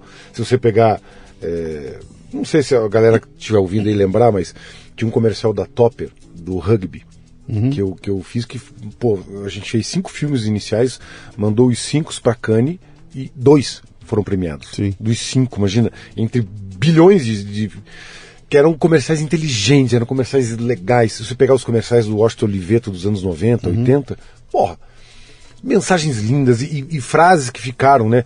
É, não basta ser pai, tem que Sim. participar. Não, não esqueça da minha calói. Não esqueça da minha oh, calói. Caramba, brother, é assim, é, é nível, a publicidade brasileira era Sim. top, da, a top Sim. mundial. E eu, assim, aproveitei bastante, assim, ganhei muita grana com, com fazendo publicidade. Porque o ator ganhava bem. Né? Não tinha, eles precisavam de atores. Uhum. Hoje, mano, você liga a TV, vai ver publicidade. É, é, nada contra as pessoas, mas é o, o, cara lá que era da Globo, lá, como chama? O... Oh, enfim, é, Ivete Sangalo, não sei cinco. Uhum. Esses cinco fazem comercial de telefonia, de carro, de banco, de supermercado. Do... Não tem mais texto não tem mais nada. Se você pega lá os filmes que são imagens, gente dançando, é, aí coloca um, um, cara de cabelo azul, um outro que não sei o que lá, porque precisa. Uhum. E aí acabou, a publicidade acabou. E os cachês, que eram cachês decentes, hoje são ridículos, assim, ridículos. Mas era uma fonte de renda. Sim. O teatro era uma fonte de renda porque as pessoas ainda ainda é, mas assim é, no teatro está acontecendo o que você está fazendo aqui com o teu podcast. Né? É, é, o nicho está cada dia mais limitadinho, as pessoas que gostam de teatro. O teatro eu acho que ainda vai dar uma reviravolta, porque eu, eu sei lá, uns 15 anos, é, eu discutindo com o Paulo Goulart, uhum. e eu falei, Paulo, eu acho que teatro acabou.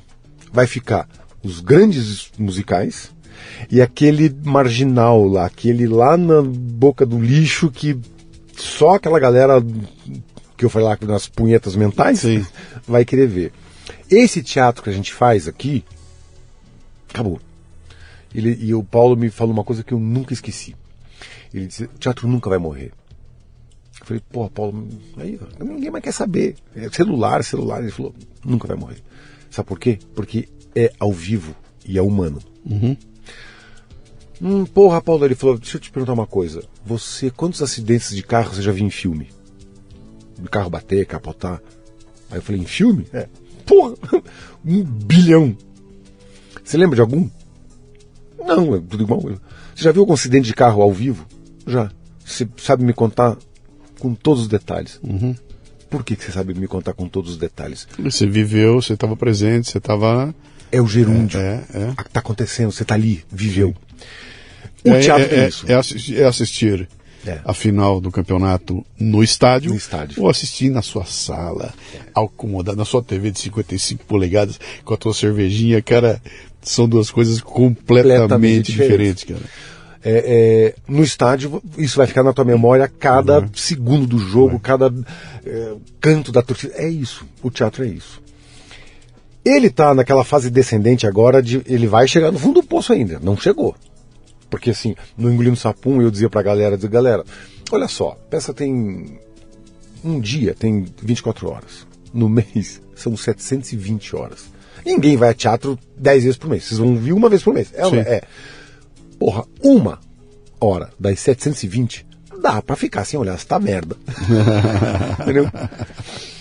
A galera ria e guardava o celular. E no engolindo sapaté não era um problema. Mas tem espetáculo que realmente atrapalha. E hoje as pessoas não conseguem se concentrar por uma hora num texto ali na frente, os atores suando na frente deles. Não conseguem. É... Só que está acontecendo o seguinte: esse afastamento humano. É o meu irmão que é matemático e ele fala é, daqui a 40, 50 anos, quem vai ganhar dinheiro vão ser vocês, os artistas. Porque assim, a tecnologia vai estar tá tão avançada, tão avançada que não vai ter emprego, ninguém vai precisar trabalhar, vai, a energia vai ser mega barata, e com uma energia mega barata, construir casa, carro, vai ser super barato, então todo mundo vai poder comprar qualquer coisa, porque vai ser tudo muito barato. Uhum. O que, que, o ser humano vai fazer? Eu vou assistir um, um show de humor. Você vai ler, você vai ouvir música, você vai ver uma peça, você vai precisar desse contato humano. Mas o teatro está agora naquela des é, descendo ladeira abaixo e só Deus sabe onde é que vai parar, né? Uhum. É, então, assim, mas ainda é uma fonte de renda. Uhum. E, e, a gente faz, assim, eu e a Marita, a gente tem uma, uma empresa chamada Fábrica de Homenagem. A gente faz poesia personalizada. Então, você quer homenagear lá a sua mãe, aniversário dela amanhã. Você contrata a gente, a gente te manda um questionário, aí você vai lá. São cinco perguntinhas o que, que, ela gosta, como é que ela é, de onde veio, conta a história da vida dela e a gente pega a vida dela e transforma num, num, numa poesia, uma ode uhum. a ela. É, e aí a gente pega essa poesia e grava o, o, poema declamado ou por mim ou pela Marita. Legal. E as pessoas assim, cara, é, enlouquecem. Enlouquecem. É, não, é porque... é porque não tem nada igual, cara. Eu acabo de passar por uma experiência única na vida eu fui celebrar um casamento, cara. Ah, eu vi, eu vi. No, é. eu fui celebrar um casamento, bicho. O casal de ouvintes que me ouve há 10 anos, dois juntos. Cara, a gente sonhava que fosse você, lá vou eu celebrar o casamento, né? E vamos, vamos lá. Não deve ser tão complicado isso, né? É, uma coisa que eu não contava, que, que, que agora quando eu posso falar, devia ter imaginado que é assim, né? É o teor emocional de um casamento é um negócio assim absurdo, cara. Eu acho que só velório é que é, que é capaz de equiparar, sabe? A, uhum. O teor de emoção. É. São emoções diferentes, mas tem um teor emocional ali que é um negócio impressionante. A, a, a, a noiva entrando e caminhando e a plateia chorando, cara. A plateia em lágrimas porque a noiva está entrando. É, é. Né? E você tem que lidar com aquilo tudo. Fala, cara, é uma carga emocional que é, é complicado. Você está acostumado com palco, né, cara? Eu, eu, sou palestrante. Eu sei muito bem o que é pegar uma plateia fria uma plateia emocionada, cara. É, é diferente, né? E ali eu vivi essa experiência. Ali para mim ficou muito claro, né? Cara, o que a gente viveu ali não tem chat GPT que, que, que entregue, cara. Até os erros. Até eu, eu, eu, fiz fichinhas de papel que eu ia lendo, né? Mas eu tinha que segurar o microfone e a ficha ao mesmo estava difícil, né? E aí eu fui botando a ficha na mesa. E aí, de repente, bateu o vento e o vento virou as fichas todas, né? E aí, e ninguém contava com isso. Virando a ficha, e aí o noivo, preocupado em pegar as fichas, eu, não, não, não, deixa aí, faz de conta que isso é o tempo passando, né? Que surge na hora essas ideias é, ali. É, é. Você fala, cara, da onde veio isso, né? Mas tudo isso compõe um quadro, aí passa uma maritaca voando. Não foi ensaiada a maritaca. É, é, é, né? Ninguém ensaiou o tempo. A temperatura não foi ensaiada, né? O que se sabia é que, olha, tudo que estava lá foi programado, né? Mas tem coisas que só acontecem porque está lá, presente, pessoas ao vivo. Aí a, a, eu olho no olho da noiva, o olho dela cheio de lágrima, o meu é cheio de lágrima também. Isso você não reproduz com inteligência artificial, não. cara. Né? Até você pode é, é, imitar. Ela pode imitar. Mas o, quem estava presente ali viveu um momento que não tem vídeo, não tem filme, não tem o que. Então, isso vai se valorizar, cara. É, é a coisa que eu falo, cara. Eu, eu não sairia da minha casa para ir num estádio de futebol assistir o show do Paul McCartney, mas nem que você me pague. Eu amaria ver um show do Paul McCartney, cara, mas com essa loucura de. Não. Agora, se ele faz um show ali no. Na casa de show de 200 caras, cara.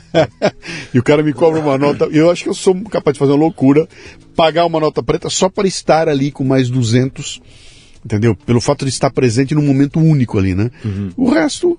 Então acho que isso, isso talvez é, é, é explique o que você está falando aí. Tá? Talvez o teatro não morra nunca, porque mas estar é, mas presente é, é, é, a necessidade. Mas né? é que eu digo assim, o teatro se resume a madeira, pano e pó. Uhum. É isso. O que acontece entre o terceiro sinal e os aplausos é a mágica. Sim. E é isso que é, eu acho ainda que o jovem vai redescobrir, uhum. sabe? Caralho, nossa, é um cinema 3D. Entendeu? Porque eles não conhecem. Sim. Ó, vou te dar um exemplo. Eu, eu, eu fazia um espetáculo agora, começo do ano, chamava Ladrão que Rouba Ladrão. Um comedião, assim, que a galera ria, mas do começo ao fim do espetáculo. Mas riam de passar mal, de tanto rir. E era muito engraçado mesmo. E aí eu cheguei pro porteiro do prédio e falei, brother, vai ver. Ele falou, é, chato. Porque as pessoas têm, né? Sim, é chato. Sim. Falei, mano, você vai gostar. Não, eu nunca fui. Falei, então você tem que ir. Você tem que ir pra você ver. Aí ele falou, uma má vontade. Eu, tá. Falei, cara, se você não gostar, é, é, eu te pago uma caixa de breja. Porque eu sabia que ele ia gostar, porque era um comedião. Bom, foi ele, a mulher e o filhinho dele de, acho que 5 anos, 5, 6 anos. E a peça é adulta. Brother, eles riram, mas riram de passar mal. Isso foi em maio. Ele fala até hoje do espetáculo. Sim. E aí ele falou, cara, mas é muito legal. Eu falei, eu falei para você. Porque assim, eu, e ele não tinha noção, assim, ele não, não conseguia imaginar o que era teatro. E agora que ele sabe, ele fica me perguntando, e aí, o que, que, que, você está fazendo? Não, o que, que dá para ver? O que, que é legal? Uhum. Ou seja, é, e o Jô falou uma coisa engraçada, né? É, é, cinema, se você vai pro cinema e vê um filme bosta, você não deixa de ir ao cinema. Sim. Agora, você vai ao teatro e vê uma peça bosta, você, você nunca, nunca, mais, mais volta. Porque o teatro é aquele programa que, quando é bom, não existe coisa melhor. Mas quando é ruim, não existe coisa pior. Uhum. E essa experiência do, da, da, do gerúndio, que tá ali, o ator erra o texto, fudeu, cai um refletor, cagou, não tem o que fazer. Né? Para, corta, vamos de novo. Não, bicho, tá rolando. Sabe? E às vezes é. esse improviso é, é, é a melhor. É, porra, eu, tenho, eu, outro dia eu botei uma isca intelectual lá do Steve Ray Vaughan tocando um puta de um solo e arrebenta a corda da guitarra dele. E ele continua, ele tá tocando e cantando. E chega numa hora que tem um, um break da guitarra dá um, e ele canta, né? Tum, a, a corda arrebentou. Nisso o Road já viu, o Road vem por trás dele com a guitarra e ele, enquanto ele está cantando, ele tira uma guitarra, põe a outra, o cara conecta o negócio e ele retoma o solo sem parar, cara.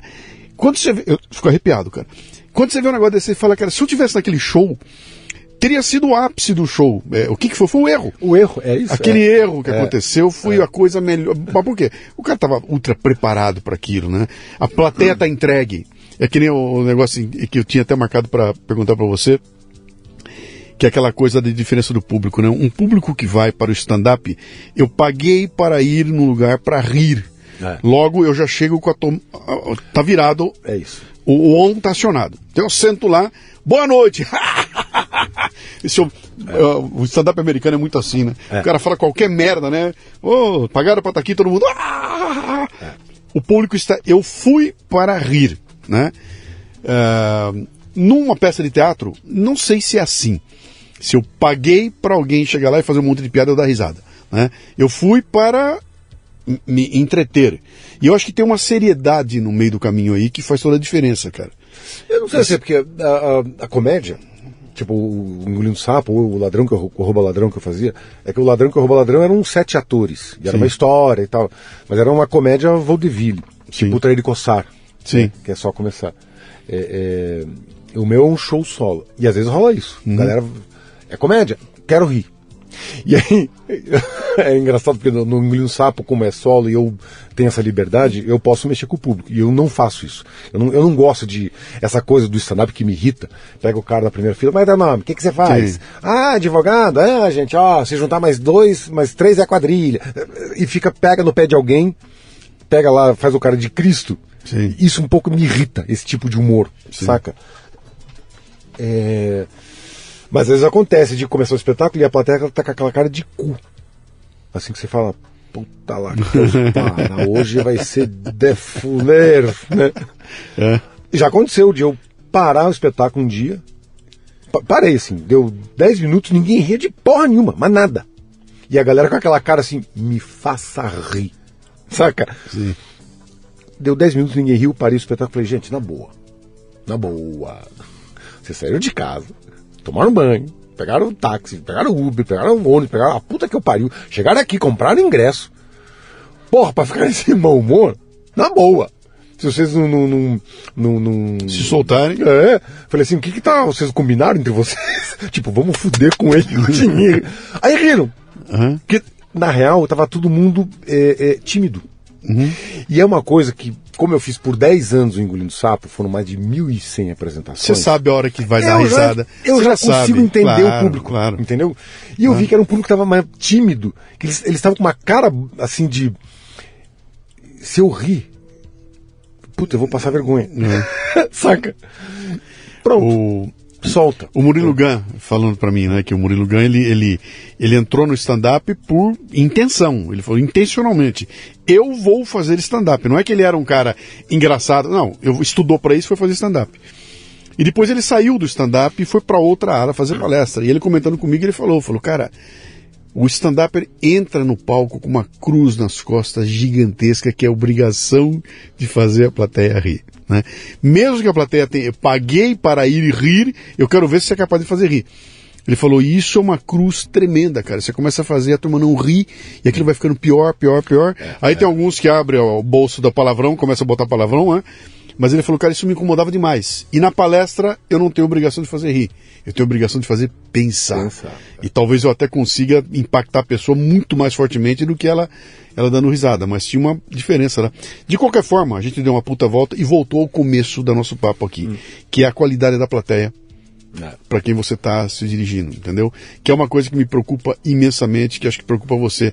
Cara, caiu a qualidade da plateia, nós estamos fodidos nós, artistas, sim, sim. estamos fodidos, cara. Muito. Quando cai a qualidade da plateia. Mas você, cara, eu digo assim, ó, eu vi o, o, o Suassuna, que um dia. O Ariano? É. O Suassuna era uma figuraça. Sim. E ele dando uma palestra, sei lá onde que ele estava, que ele falou assim, pô, eu vi a gente falando. Eu vi o cara falando que o Chan é genial. Não, não foi o Tchan, foi o, o, o Chimbinha, que era o guitarrista. Ah, do, isso, é. É, é, é genial. Foi, você, você acabou é, é genial. Vou falar o que de Beethoven? se eu gastar, o, se eu gastar o aditivo para genial, cara, eu vou falar o que de Beethoven, né? É, a gente tá nessa, é, nessa fase assim que tá. E o que dá medo é que você não vê a menor perspectiva de mudar. Uhum. Pelo contrário. Então, assim, ontem eu estava falando com esses amigos lá no show que eu fui fazer essa participação lá no, no Beverly Comedy ali, e eu falei para eles, falei, cara, é, eu entendo que ah, mas o que eu faço lá o personagem Jesus, e porra, texto inteligente, texto inteligente. Eu digo assim, não tem nada de inteligente. Não é, eu não estou falando de física quântica, de, de equação do terceiro, não tem nada disso. Só não é a bagaceira, só não é bagaceira. Sim. Então, você vê o. Por não tá. ser bagaceira. Por não ser bagaceira, é, é, já, já, é tá, inteligente tá, demais. É, é, eu falei, tá, eu até posso dar uma facilitada, mas eu, eu tenho um, um limite para baixar, porque sim. senão. É, eu, eu não, não é só o fato de, ah, não, vai ganhar dinheiro, mas eu, eu vou me autoagredir. Uhum entendeu? Aí eu vou me sentir agredido em subir no palco para ficar falando de então é, é, o cu, a, a buceta, o... Tem, tem uns, uns, amigos meus que tem um monte lá que faz stand-up que às vezes me mandam uns vídeos e eu fico olhando aquilo e digo, puta lá que pariu, mano. eu, eu vou fazer o seguinte, eu vou pegar um Uber e vou trabalhar de Uber. Uhum. Que isso aqui já não dá, eu não, eu não dou conta. Entendeu? Com palestra, cara, é muito parecido e, e o que me incomoda na palestra é eu estar sentado vendo um sujeito horroroso, usando todo tipo de truque barato e termina a vez dele e é a minha vez, aí o apresentador vem e fala com vocês o próximo palestrante. É foda. e eu vim na sequência do cara. Porra, cara. Você, saiu o Chico Anísio, o cara falou o próximo, você fala, puta merda, cara. Olha o palco que eu tô entrando, olha, olha onde eu vou pegar a, né, a, a plateia, né? É, Porra, esse. Não. E é louco, caro. Você, você vê é, essa coisa de.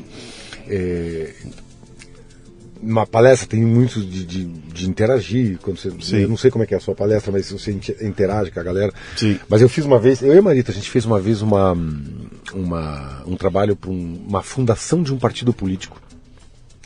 Que eles queriam. é, é, mudar, eles queriam botar essa coisa de, de cota para mulher, que tem que ter não sei quantos 30%. é, de 30%, mulher. uhum. Só que assim, eles falaram, ó, todo mundo faz isso, mas na hora do pega pra capar, as mulheres só servem de. de Sim, é só pra dizer que tem. é, tem lá sim. 10 candidatos, mas não dão um centavo pra. Sim. E eles queriam efetivamente mudar isso, fazer com, com que as mulheres realmente se candidatassem e, e fossem eh, representadas de verdade. E aí fizeram, ah, contrataram a minha a Marita para a gente passar quatro dias, que eles fizeram lá um retiro, não sei aonde lá, eh, quatro dias com eles, e, eh, fazendo em- eh, Um workshop, alguma coisa É. assim. eh, interações, na verdade. Porque Sim. assim, eu eu falei, pô, vamos fazer o seguinte, que eles, eles davam palestra lá o dia inteiro, cursos de, de, eh, política, de, de engajamento, de não sei o quê, de, de legislação, formando novos políticos, Brasil todo.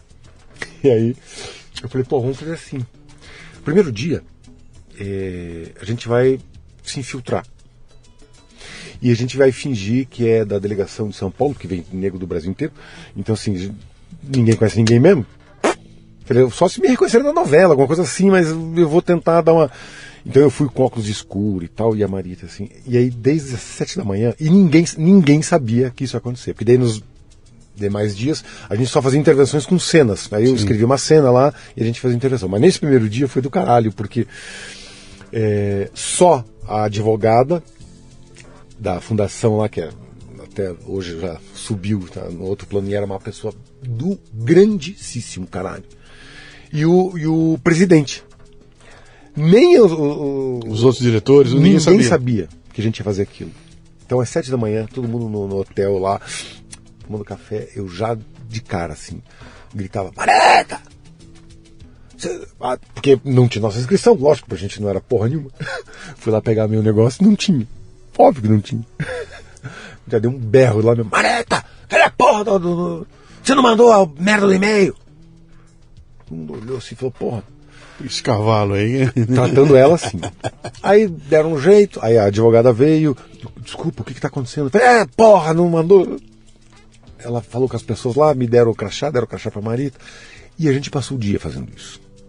Então, assim, palestra rolando. Cara, foi muito engraçado. Palestra rolando, a Marita. Quem quer uma pergunta? A Marita, eu tenho uma pergunta. Aí a Marita pegava o microfone e dizia: Eu queria saber por que, que essa garrafa é azul e transparente. Eu dizia, me dá o microfone aqui. Ela quer saber por que, que a garrafa é transparente e o negócio aqui é azul. Mano, isso foi irritando as mulheres todas, assim, tinha homem e mulher, no Brasil inteiro. Um olhava pro cara do outro, um olhava pra cara do outro. E chegou no final do dia, as mulheres, e a gente assim, cochichava um, um com o outro. Eu falei, eu falei, Maria, na época a gente era casado. Eu falei assim, eu falei, amor, eu não vou sair vivo daqui. Porque estão. Elas estão assim, todos os megatons de energia pra eu, pra eu desaparecer, né? Final do dia, a, a advogada foi fazer uma, uma, uma, uma dinâmica lá. Ela falou: quem quer participar? Tal, tal, tal. Quatro mulheres. Ela chamou quatro mulheres. Agora vocês podem escolher um cara para participar. Todas! Ele! Ele! Porque elas queriam me enforcar. Porque eu passei o dia inteiro maltratando a Marita, sendo grosso, estúpido e tal. Aí, já na, na dinâmica, a, a dinâmica era assim: é, bom, você é homem, ela é mulher. Vou inverter o papel. Aí a, a, era uma gaúcha, uma eh, delegada lá do coisa do gaúcha. Ela virava pra mim assim: Você é uma burra! Você é uma. Ah! Como eu vou fazer com ela? E eu dizia, ah, desculpa, eu errei. ah, desculpa. E eu usei isso o bonzinho. É. Mano, essa mina, cara. Se ela tivesse armada, eu juro por Deus, eu acho que ela tinha me dado um tiro na força. Hoje você tomaria um tiro. Hoje você tomaria um tiro. A coisa começou, eh, eh, aí já era final do dia, as mulheres começaram a se revoltar porque eu, cínico pra caceta, maltratei ela o dia inteiro. E aí nessa dinâmica, eu sendo o bonzinho, ah, desculpa, ah, que não sei o que, não sei o que lá. Elas começaram a entrar numa, num alvoroço. A advogada teve que parar e falou, gente, Renato e a Marita são atores, foram contratados. Bom, onde eu quero chegar com isso? A, a, a, advogada falou, por que é que ninguém aqui, o que, que vocês sentiram o dia inteiro? Sim. Aí as mulheres, não, absurdo, porra, esse cara maltratando ela, e não sei o que, ninguém... Nenhum Nem... homem, nenhum vagabundo, bando que homem é um bicho cagão, nenhum chegou para mim e falou assim, porra, mano. Maneira aí. Maneira aí, o jeito que você...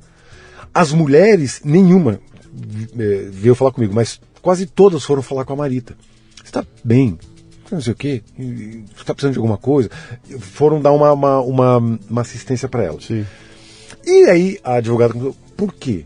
Por que, que vocês não, não fizeram nada? E aí foi a coisa mais louca. Alguns homens dizendo assim, é, não, porque eu olhei para ele assim e falei, porra, é, esse cara bonitão, ele deve ser filho de algum senador pica. Pagar secretária. Outro assim, não, é, deve ser um cara lá foda de Brasília e trouxe a, a, a puta junto. E aí eu falei assim, falei, você vê como é que são as coisas, né? Falei, vocês todos me julgaram um cara pica porque eu me impus o tempo inteiro sobre ela. E, na real, é, vocês estão querendo cargo político Uhum. Que, que vão, vão querer, era um partido de esquerda. Vão querer ser candidatos para defender. E vocês não defenderam aqui. Aqui, entre vocês mesmo. E aí que a gente viu é, o como, se pessoas da, da, daquele, daquela fundação, que são pessoas de certa forma esclarecidas, que têm a intenção de melhorar o mundo, não fazem nada em relação a nada que está a alguns centímetros delas? Ali? Sim, na cara delas. O coitado lá que, que eu digo, as crianças estão indo para a escola, ou, ou o trabalhador comum, esse bicho, ele tá tão fodido que o lance dele é chegar em casa, comer um qualquer coisa, picanha ver a novela e, e dormir. Ter a picanha e ter a cerveja. E ele vai, se não tiver a picanha e cerveja, ele vai comer o miojo com salsicha. É. E tá bom, entendeu? Então, assim, a gente não tem é, é, eu vejo assim que não que é o que me assusta. É a, não a perspectiva menor de, perspectiva de, de melhor. Mas assim, pelo contrário. Hum. A tendência para mim é piorar. É o, é o, George Orwell lá no 1984 na veia. Uhum. Quanto mais você diminui a, a, a, quantidade de palavras, você diminui o intelecto, você diminui isso o quê, e você vai estar. Tá, é, vai ser um bando de zumbi. Sim. É isso que a gente vai ser, que come, dorme, caga, e dorme, e, e é isso. E, eventualmente trepa, porque nem isso, mas tá, nem isso, já está se questionando, é. né? Então, é, assim, meu cara, mas tem alguns caras fazendo o papel deles aí, tá? Eu tô fazendo o meu, acho é. que você tá fazendo o teu no teu, no teu show. É, a gente. Eu acho que a gente vai. A resistência, aí, né? É, mantendo. Pra mim, porque essa é a verdadeira resistência. Sim, eu, eu acho que sim, e é, e é dos independentes, cara. Pra mim, ou se tiver algum futuro, ele tá nos independentes.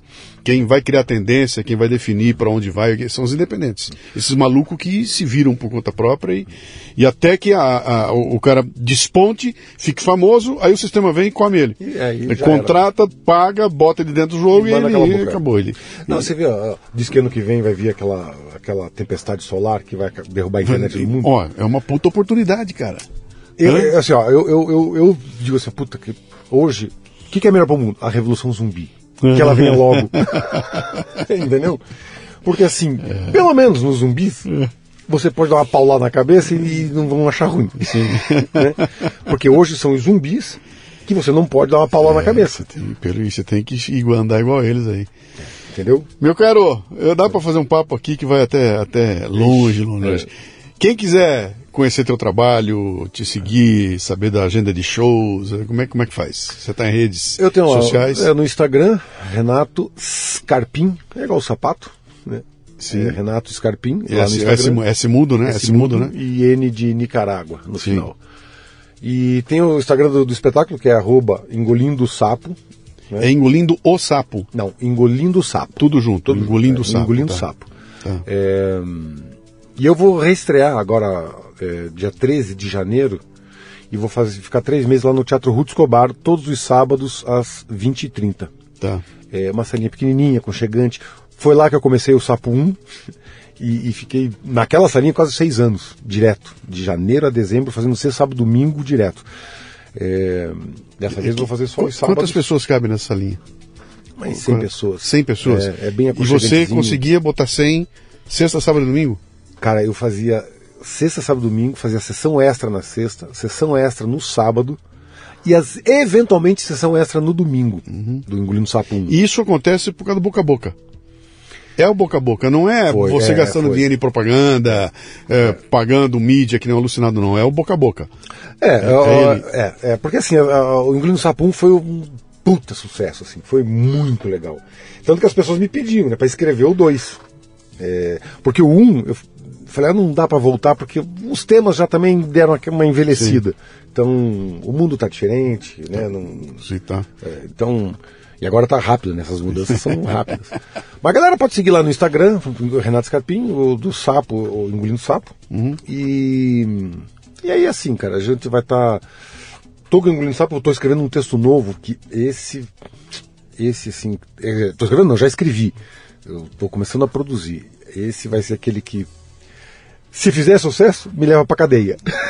Tá certo. Então tá bom. Então tá, tá, tá, tá, tá em cima da linha lá, tá, tá, tá no limite.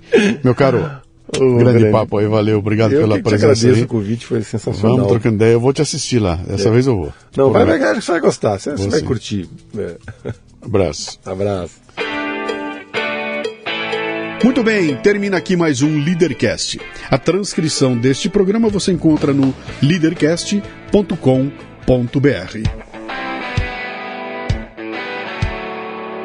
Você ouviu o Leadercast com Luciano Pires.